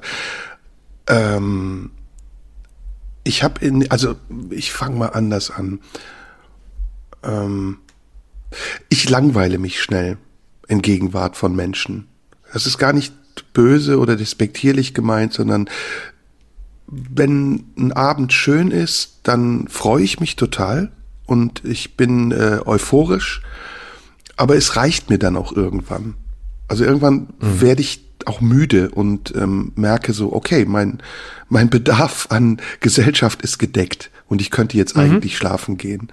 Mhm. Und ähm, das haben wir beide ja auch gemeinsam. Ich habe dich ja auch schon oft erlebt, wenn du dann so ein bisschen schläfrig wurdest. Ne? Hab ich genau, dir auch manchmal schlafe ich auch einfach ein. Ja, ja, genau, genau, genau, genau, genau. Wir, und das ist gar nicht mal, böse gemeint, das ist aber so. genau, ich kenne das von dir auch. Das ist habe ich genauso. Da saßen wir, glaube ich, irgendwo in der Kneipe und dann hast du so ganz schläfrige Augen bekommen, bist du weggedämmert. und darüber habe ich ganz lange nachgedacht und ich habe ja noch was anderes, was ich dann mache. Ähm, deswegen habe ich gesagt, es ist so widersprüchlich. Also auf der einen Seite ist die große Freude darüber, dass ich Menschen um mich herum habe und einen schönen Abend mit denen verbringe. Und ich zwinge mich förmlich dazu, wach zu bleiben. Und auf der anderen Seite sagt mein Körper mir, ja, aber du musst jetzt schlafen und du kannst jetzt, du kannst jetzt nicht schlafen. Da sind Leute. Und ähm, da gibt's bei mir einen Moment, in dem ich deliral werde. Das habe ich dir, glaube ich, schon mal erzählt. Ne? Also wo ich in so eine Art Halbschlaf übergehe, meine Augen noch offen sind und die Anwesenden denken, der schläft gar nicht, ich aber schon mich so ein bisschen dem Schlaf überlasse und das Gespräch auch so weggeht aus meinem Kopf und der Traum einsetzt und ich dann den Traum für das Gespräch halte und in das Gespräch einsteige und mich beteilige mit der Sequenz und der Sentenz, die ich im Traum habe und Quatsch ja. rede. Oh Gott, ja, also ich sag dann, die ja, reden am ja. Tisch über Fußball und ich sag plötzlich, ja, aber ein Opel ist doch auch ein schönes Auto. Genau, oh, scheiße, sowas habe ich auch schon erlebt. Das habe ich und auch schon erlebt. Und dann sagen die, genau und dann Hä? merke ich gleichzeitig, dass ich wach werde, ja, weil die Reaktion der Leute so komisch ist, dass mein. Verstand wieder aufwacht und sagt, fuck, du hast was gesagt, was nicht passt. Und dann versucht mein Verstand ein Argument zu geben dafür, weshalb ich diesen Quatsch gesagt habe. Und dann sage ich, ja, Opel ist ja Sponsor von Bayern München, deswegen kam ich genau. drauf. Ja, ja, geil. Geil, das hatte ich auch schon. Das passiert mir auch ab und zu. Und dann, oh, das ist so schlimm. Und genau. Und ich versuche Das ist immer, so peinlich auch. Den, den, eigenen Gedanken mit dem, äh, mit dem Gedanken zu verheiraten, der da gerade am Tisch diskutiert wird. Und es geht fast nicht. Das ist so, so oh Gott. Und, und dann merken nämlich ist, alle, dass du irgendwie, ja, dass du weggedämmert bist. Dass ah. du deliral bist und du kommst dir vor wie genau. so ein, wie so ein Honk irgendwie, der die Kontrolle über sich verloren hat. Genau. Und dann kommen so mitleidige Blicke. Ähm, äh, du bist du müde? Äh, du kannst, wenn du müde bist, ist es total okay. Du kannst auch einfach gehen. Äh, es ist auch, oder wir können jetzt auch gehen. Nein, nein, nein, sage ich dann. Äh, ich bin voll da. Ich kriege alles genau, mit. Ich, ich bin voll grad, da. Ich bin, genau. Ich bin voll, äh, alles total spannend. Ich weiß gar nicht, was ihr habt. Und äh, und dann denkt man, okay, jetzt jetzt bleib ich wach. Jetzt das Exakt. ist mir eine Lehre. Jetzt jetzt hörst du ab, jetzt hörst du zu und bist präsent und es gelingt dir genau für zwei Minuten genau. und dann geht's genau. von vorne los. Und der zweite Teil und das ist das Schöne. Ich war, ähm, habe jetzt eine sehr gute Freundin besucht über die Feiertage und der zweite Teil und das ist etwas, was mich glücklich macht fast schon, ist in Gegenwart eines Menschen einschlafen zu können und sich so geborgen und wohl zu fühlen, dass man eben nicht dieses, diese Verpflichtung spürt, wach bleiben zu müssen. Und das war so schön. Sie hat dann zu mir gesagt, ähm, ich finde das so toll, wenn du in meiner Gegenwart einschläfst, weil ich dann weiß, dass du dich wohlfühlst. Mhm. Das ist doch irgendwie eigentlich doch ein super Satz, oder? Das ist doch die Einladung, man selbst zu sein. Und das Total. ist das letzte, und das ist das Letzte, wo ich dann in, in, diesem Gedankenstrom sozusagen gelandet bin. Boah, sozusagen, halt die Schnauze, sag nicht sozusagen. wo ich in diesem Gedankenstrom gelandet bin, nämlich wie schön das ist, sich in Gegenwart anderer Menschen auch vergessen zu können. Nicht gehen mhm. zu lassen, sondern vergessen zu können und einfach so zu sein, wie man ist. Ob man müde ist oder wach, ob man, ne, wie auch immer. Und das ist zum Beispiel etwas, was ich als großes Glück empfinde, wenn man Menschen hat, mit denen man das kann. Mhm. Mhm. Ja, das ist äh, das ist sehr selten. Da, also das ist eigentlich der Moment, in dem man ähm, weiß, dass jetzt jede Performance ähm, nicht mehr nötig ist. Ne? Also dass es um nichts mehr geht, dass es um nichts Äußerliches mehr geht, dass es ähm, um nichts ähm, Großes mehr geht und nicht darum, irgendwas liefern zu müssen, irgendwas sein zu müssen, äh, irgendwas bedeuten zu müssen, sondern wo es nur noch darum geht, sich ganz dem dem zu überlassen. Und das sind in in meiner äh, Erfahrung sehr seltene Momente. Wenn man krank ist, gibt's die Momente auch, ne? Wenn man gepflegt Weil es nicht wird. anders geht. Ja, genau, ja. ja. ja.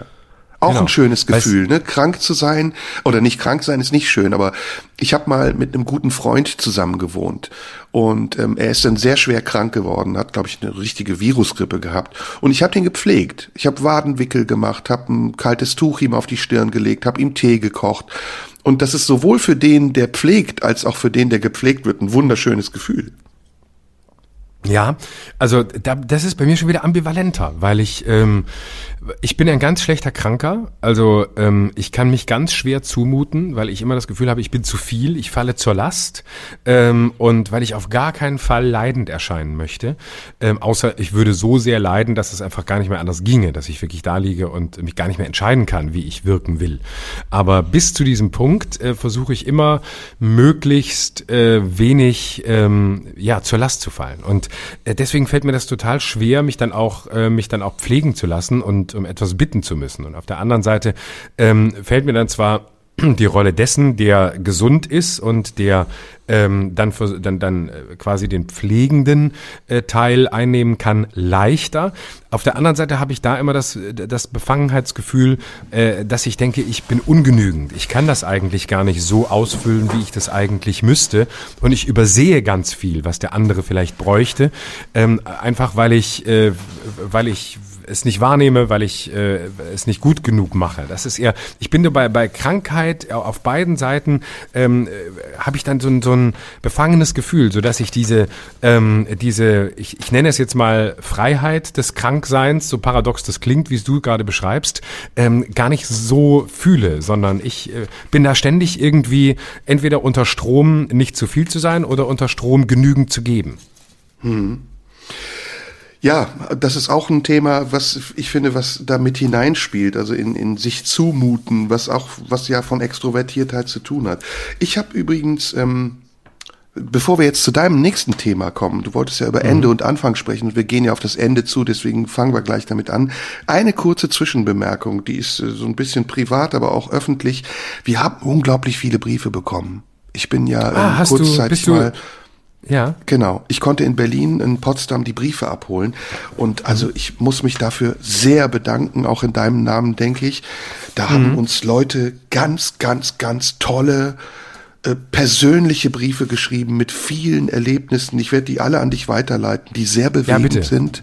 Ja. Und für mich war das ganz rührend zu lesen, wie wir Menschen erreichen mit dem, was wir machen und wie wir ja. sie auch bewegen und berühren. Und also an dieser Stelle, ich kann nicht die Briefe, es sind so viele, ich habe eine ganze Kiste voll hier stehen. Geschenke, Bücher, ähm, zum Teil Geld. Also da, in einem Brief war ein Geldschein drin. Davon lade ich dich oh demnächst zum Essen ein. Ähm, okay. Also vielen, vielen, vielen Dank. Und wenn ihr uns schreiben wollt, macht das bitte weiter. Ich glaube, wir beide lesen diese Briefe sehr gerne und sehr aufmerksam. Es war so viel. Ich habe fast zwei Tage dafür gebraucht.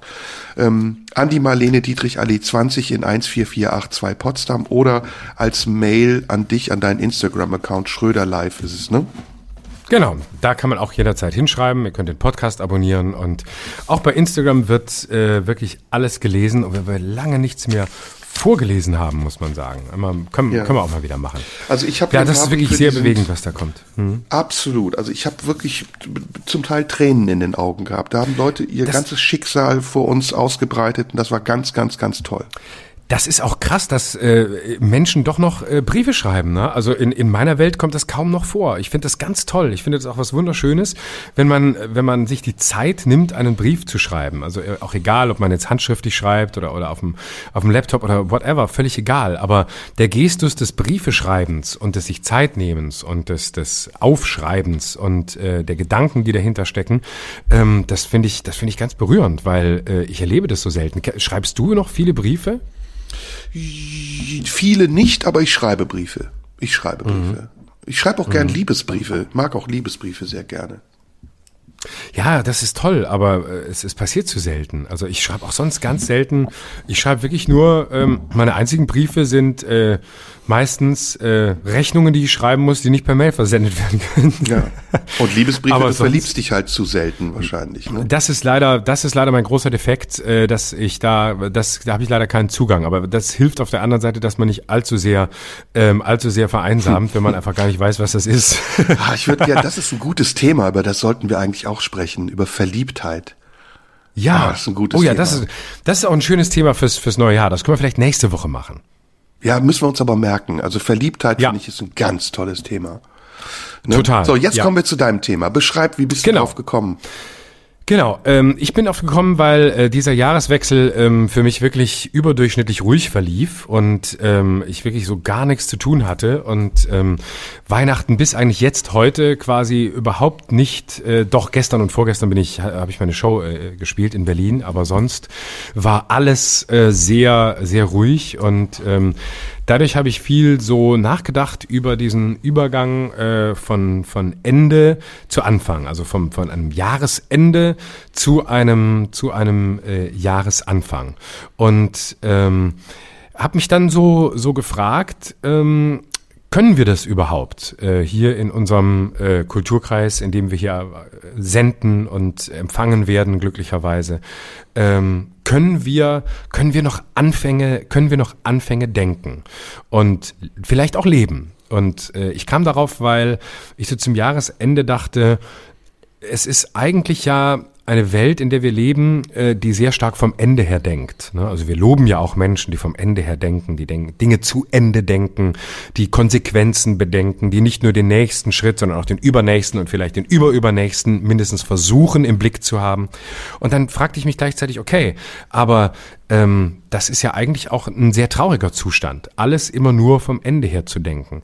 Wie könnte äh, Denken vom Anfang aussehen, Leben vom Anfang? Würdest du sagen, du lebst dein Leben vom Ende her oder gelingt es dir, im Anfang zu sein, im, im Beginn zu sein? Boah, das ist aber ganz schwer. Ich weiß. Puh, da muss ich drüber nachdenken. Bevor ich die Antwort drauf gebe, ich habe gerade eine WhatsApp bekommen von Frank Baumann aus der Schweiz. Das sollte ich vielleicht ergänzend dazu sagen, damit wir dann ähm, nicht irgendwas gesagt haben, was nachher nicht mehr stimmt. Ähm, er schreibt, die äh, Sendung sei brutal gekürzt worden, aber es gebe die lange Version im SRF auch online. Also vielleicht haben wir ihnen Unrecht getan, vielleicht haben sie einfach nur einen Kompromiss gewählt, dass ähm, sie da beide Seiten zufriedenstellen. Aber ich bleib trotzdem bei Eine Minute, Kritik. eine Minute linear, 20 Minuten online. weißt du, dieses Internet, das schauen sie nicht so sehr in der Schweiz. Sie schauen noch Fernsehen, ja. da kriegt es keiner mit. Jetzt zu deiner Frage. Boah, liebst ja. du das Leben vom Ende her oder vom Anfang? Also, hm. Boah, das ist eine schwere Frage. Also es ist eine Frage, über die ich nachdenke, ich glaube, es ist eher so, dass ich vom Ende her lebe. Mhm. Weil ich hatte neulich einen Gedanken, ich habe mich an den Tod eines äh, guten Freundes erinnert. Der ist vor zwei Jahren mit 94 gestorben, also in einem beträchtlich hohen Alter. Der äh, Freund war aber bis zu seinem Tod ganz klar in der Birne. Also der ist ganz bewusst gestorben. Und der konnte mir, weil er einer meiner besten und engsten Freunde war, diesen Prozess des Sterbens sehr eindringlich beschreiben. Auf eine Art und Weise, die mir Mut gemacht hat, aber auch Angst. Weil ich gedacht habe, boah, wie krass ist das, dass jemand das so deutlich mitbekommt und dass er das so genau beschreiben kann. Das hat mir auch totale Angst gemacht. Und ähm, eine Sache, die er gesagt hat, hat mich auch sehr beschäftigt, nämlich dass er gesagt hat, wenn ich heute am Ende meines Lebens zurückblicke auf mein Leben, dann wird mir bewusst, in wie vielen Momenten ich, als ich noch jung war, überhaupt nicht das Bewusstsein dafür hatte, dass mir so viel noch bevorsteht und ganz oft unnötig unglücklich war. Mhm. Und dass ich jetzt dankbar dafür wäre, all diese Möglichkeiten nochmal zu haben, die ich damals nicht genutzt habe. Und ich denke das heute. Also ich denke heute, wenn ich unglücklich bin, warum kannst du dir nicht dessen bewusst sein, dass du eigentlich jetzt in der besten Phase deines Lebens bist und in einem Zustand, für den du dankbar sein dürftest? Du bist gesund, dir geht's gut, materiell, du hast einen Beruf, du bist erfolgreich, du lebst in einem der reichsten Länder der Welt, du hast so viele Privilegien. Und trotzdem bist du unverhältnismäßig oft auch unglücklich. Also ich, ich bin kein depressiver Mensch, das habe ich hier schon oft gesagt. Und selbst wenn es so wäre, würde ich es auch sagen. Aber du kennst das. Also wie oft beschäftigen uns Banalitäten und mhm. sind so eine kleine Trübung in einem Leben, in dem wir eigentlich glasklar sehen müssten, wie gut es uns geht. Wie oft denken wir über unwichtige Dinge nach. Vielleicht ist es auch nicht unwichtig. Vielleicht gehört es auch dazu, dass man unglücklich ist, damit man glücklich sein kann. Aber wie oft steht mir das zum Beispiel im Weg? Ich habe jetzt die letzten Tage ganz unnötige Gedanken gehabt und habe mich dann selber gefragt, ist das echt, äh, ist das echt das, worum es geht? Dass du jetzt darüber nachdenkst, statt irgendwie alles andere um dich herum wahrzunehmen und dankbar und demütig zu sein und zu sagen, dass ich das habe, reicht mir. Ich will nicht mehr haben und ich will auch nicht darüber nachdenken, was mir fehlt. Und deswegen, mhm. dieser Gedanke ist am Ende. Also da muss ich sagen, bin ich am Ende und guck zurück an den Anfang. Mhm. Mhm. Und ich bin schon gar nicht, was mir ganz große, nicht Schwierigkeiten bereitet, aber was mich ärgert, ich bin viel zu selten in der Gegenwart. Also ich, ja. ich, ich würde viel lieber, viel häufiger, das ist das, worüber wir eben auch gesprochen haben, mit dem sich ähm, frei fühlen so zu sein, wie man ist, sich loszulassen und mit dem zufrieden zu sein, was man hat. In Gegenwart anderer Leute auch zufrieden sein zu können. Und das ist so selten, dass ich den Moment fest, noch nicht mal festhalte, was ja auch falsch wäre, sondern zulasse und sage, ich bin jetzt hier, im, im Hier und Jetzt. Und mit dem, was ist, muss ich mir keine Sorgen machen über das, was kommt und keine Gedanken über das, was war. Das ist ganz selten. Und das ärgert mich. Mhm. Das ärgert mich. Mhm. Ja, das, ähm, das finde ich sehr schön, weil ähm, genau darum ging es mir. Ich glaube, dass allein schon die Aufteilung ähm, von Anfang und Ende äh, eine sehr ähm, eine, eine sehr westliche ist. Ne? Also die Aufteilung in ein Ende und äh, in einen Anfang, das hat ja sowas äh, äh, ja sowas sowas dichotomisches ne und ich glaube dass das gar keine dass das am Ende gar keine Gegensätze sind sondern dass diese diese diese Tendenz die, die du von dir selbst beschreibst die wir ja alle in uns haben nämlich dieses Denken vom Ende her am Ende auch letztlich genau zu dem permanent apokalyptischen Alarmzustand führt in dem wir mhm. häufig leben ähm, und in dem wir uns ja auch eingerichtet haben und die Apokalypse oder das apokalyptische Denken das Untergangsdenken das davon ausgeht dass wir sowieso am Ende der Zeit leben, ähm, hat ja den großen Vorteil, dass man sich darin selbst erhöhen kann. In dem Moment, in dem man glaubt, einer, einer Weisheit inne geworden zu sein, die andere nicht haben, nämlich dass alles zu Ende ist, dass die Menschheit zugrunde gehen wird oder dass uns, ähm, keine Ahnung, äh, der Syrer und der Moslem umbringen wird oder dass uns äh, dies oder jenes töten wird. In dem Moment gehört man zu einem eingeweihten Kreis von Menschen, die mehr Erkenntnisse für sich zu haben beanspruchen, als andere sie haben. Das heißt, das Denken vom Ende her führt konsequent in ein apokalyptisches Denken, das zutiefst abgeschlossen und reaktionär ist, indem es glaubt, über der Masse zu stehen, über anderen zu stehen, mehr zu sein, als andere es sind. Das hat fast, das hat fast was Sektenhaftes.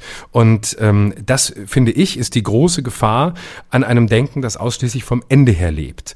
Und die Anfänge äh, fallen uns dagegen schwer, weil ähm, Anfänge zu denken heißt ja eigentlich auch, alles zu haben, was uns ähm, ein Stück weit verloren gegangen ist, nämlich an Unschuld zu glauben, an eine Unschuld des Werdens, an daran, dass äh, es vielleicht mehr gibt als nur Absichten, die Menschen haben, dass es mehr gibt als äh, nur kausale Zusammenhänge, die aufeinander folgen, die nicht veränderbar sind.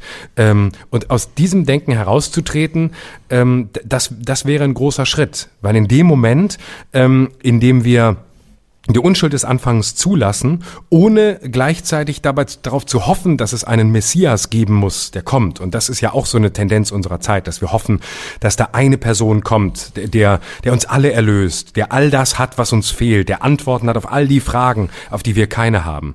Und ähm, das Messianische folgt ja quasi aus dem Apokalyptischen ähm, unmittelbar. Also wir glauben, die Welt geht unter und dann muss einer kommen, äh, der es richtet und der uns davor bewahrt. Aber der kann am Ende nur ähm, enttäuschen. Und deswegen ist dieses ganze messianische Denken eigentlich auch kein anfängliches Denken, weil es auch nur glaubt, äh, dass es Erlösung gibt.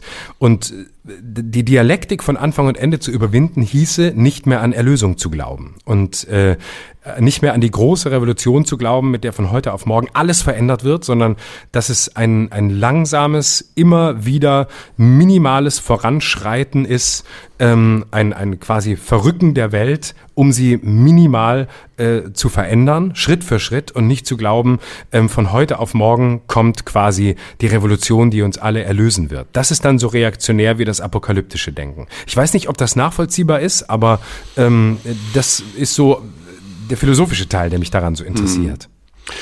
Ich habe einen anderen Teil noch, äh, der mhm. mir jetzt gerade einfällt zu dem, was du sagst, was ich sehr inspirierend finde.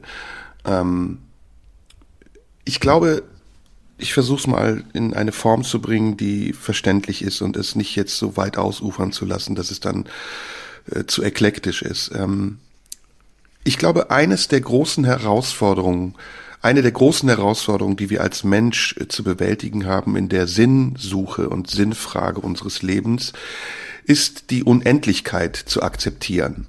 Also, dass wir die uns umgebende Unendlichkeit, aber auch die in uns äh, seiende Unendlichkeit akzeptieren und nicht versuchen, in irgendeiner Form zu portionieren oder zu rationalisieren. Und das ist ja seit Anbeginn der Menschheit, seitdem die Zivilisationen sich entwickelt haben, etwas, was wir immer wieder versuchen, indem wir Zahlen erfinden, indem wir Jahreszeiten benennen, indem wir unser Alter zählen, indem wir jeden Tag die 24 Stunden, die sieben Tage in der Woche und die 30 Tage im Monat in ein System pressen, in ein Koordinatensystem, das unser Leben Stück für Stück in Portionen teilt. Ich glaube, die Lösung, um aus diesem Dilemma herauszukommen, eben nicht in diesen apokalyptischen Panikzustand zu verfallen, weil die Zeit immer weniger wird, die wir bis zu unserem Tod haben, ist das Leben als eine Gerade zu betrachten und nicht als eine Strecke. Die Strecke von A bis B, von Geburt bis Tod, die grenzt das ein und macht es schwer, sich innerhalb dieser Strecke frei zu fühlen und nicht als Teil eines übergeordneten Organismus oder eines Systems oder eines einer Welt, in der alles ineinander übergeht, in der das Leben wie das Sterben, die Geburt wie der Tod ineinander übergehen und man Teil von etwas ist, Teil nämlich der Unendlichkeit ist. Und diese Gerade, die unser Leben darstellt, also dieses aus dem Nichts auftauchende Leben und ins Nichts zurückgehende Leben. Das ist das, was wir zur Verfügung haben, um uns mit den Talenten, den Möglichkeiten, den Veranlagungen, den Erfahrungen und den anderen Menschen, die ähnliche Erfahrungen aus ihrer subjektiven Sicht machen, zu verbinden und uns auch zu vereinen, um am Ende die Unendlichkeit unwichtig zu machen. Also das Leben nur noch zu erhalten innerhalb dieser großen weiten Unendlichkeit, bei der wir gar nicht wissen, wie weit sie ist. Im nächsten Orbit, mhm. im darüber, äh, darüber hinaus folgenden Orbit. Man kann das nicht fassen. Das Gehirn kann nicht fassen, dass außerhalb unseres Planeten Milliarden, Billionen, Trilliarden von Kilometern freier Fläche sind.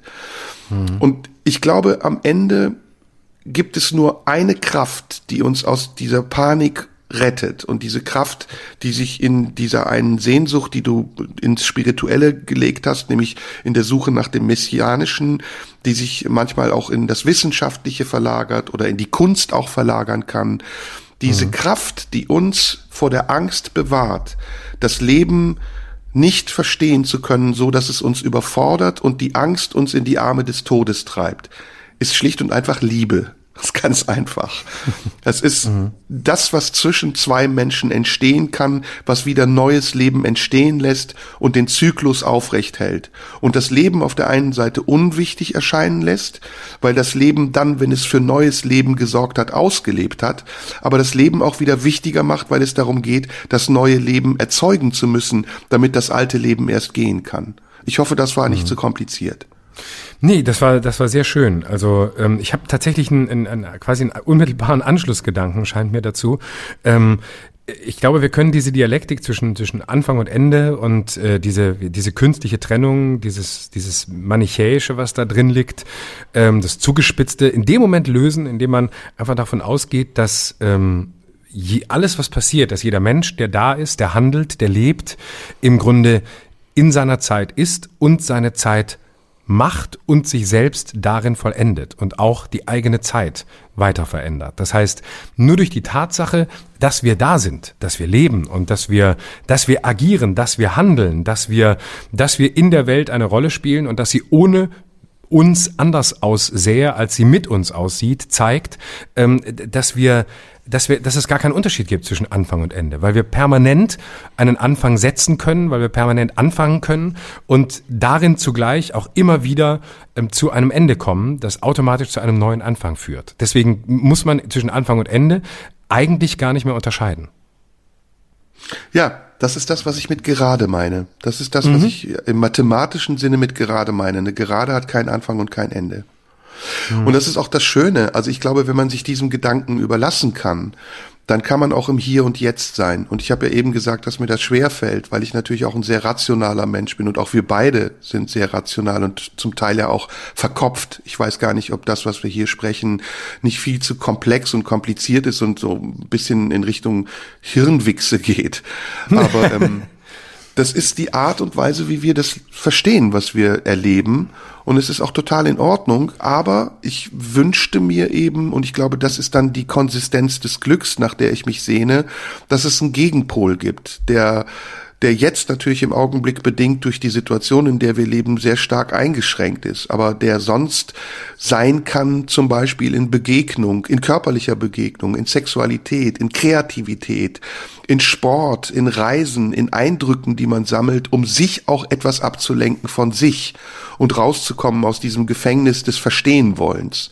Weil ich mhm. glaube, dass das Sein können ist viel mehr nah, viel näher am Leben als das Verstehen wollen, obwohl beides zusammengehört, aber in der Rangfolge und in der Reihenfolge anders ist. Mhm. Äh, ja, ich glaube gar nicht so sehr, dass das äh, Hirnwichse ist. Das kann natürlich jeder so sehen, der es möchte. Aber ich glaube, das Entscheidende ist eben die Haltung, mit der wir, wir drüber reden. Und wir kommen ja nicht hier hin und haben Dialog abgesprochen und wissen jetzt genau, was wir den Leuten beibringen wollen, sondern wir oszillieren im freien Raum. Wir sind selber Suchende, Suchende, die sich mit diesen Fragen beschäftigen und die sie hier reintragen, weil es Fragen sind, die in uns vorher gearbeitet haben. Und mit diesem Unvollständigen wenden wir uns hier an die Leute. Und ich glaube schon, dass es da sehr viele gibt, die Verwandtes denken oder die da was rausziehen, die vielleicht nicht jedes Wort verstehen, muss man auch nicht. Ähm, ich verstehe auch nicht immer jedes Wort, aber trotzdem bleibt was zurück, was mich beeindruckt hat. Ein Satz oder irgendwas. Und ich hatte tatsächlich gestern Abend nach der Show in Berlin eine, eine sehr schöne Begegnung mit einem Hörer unseres Podcasts, der zu mir kam und sagte, ey, ihr habt in der letzten Folge gesagt, ihr habt früher so viel zitiert, dass, äh, dass ihr das nicht mehr machen wollt, weil ihr nicht mehr so oberlehrerhaft sein wollt. Und ich finde es total schade, dass ihr gar nichts mehr zitiert. Das hat immer so Spaß gemacht. Und ihr seid gar keine Oberlehrer. Es kann euch gar nicht passieren. Ihr dürft wieder mehr zitieren. Ich habe da voll viel von profitiert und habe dann mir Bücher bestellt, die ihr zitiert habt. Und dann habe ich gedacht, guck, das ist doch interessant, wie man manchmal Dinge auch so einschätzt und dann kommen Leute und sagen, nee, ich möchte das mal gerade rücken. Es war alles eigentlich ganz anders, als ihr das wahrgenommen habt. Hm. Ja, wir landen jetzt eigentlich bei einem weiteren Thema, das wir einbinden, aber vielleicht auch fortsetzen sollten, nämlich der Sehnsucht nach einer Gottesfigur. Nach mhm. einer Figur, die das alles, was wir gerade versuchen mit unserem Verstand zu erfassen, äh, nach einer Figur, die das für uns macht und an die mhm. wir uns äh, richten können, wenn wir Fragen haben und die Verantwortung für uns übernimmt, indem sie uns die Fragen auch beantwortet.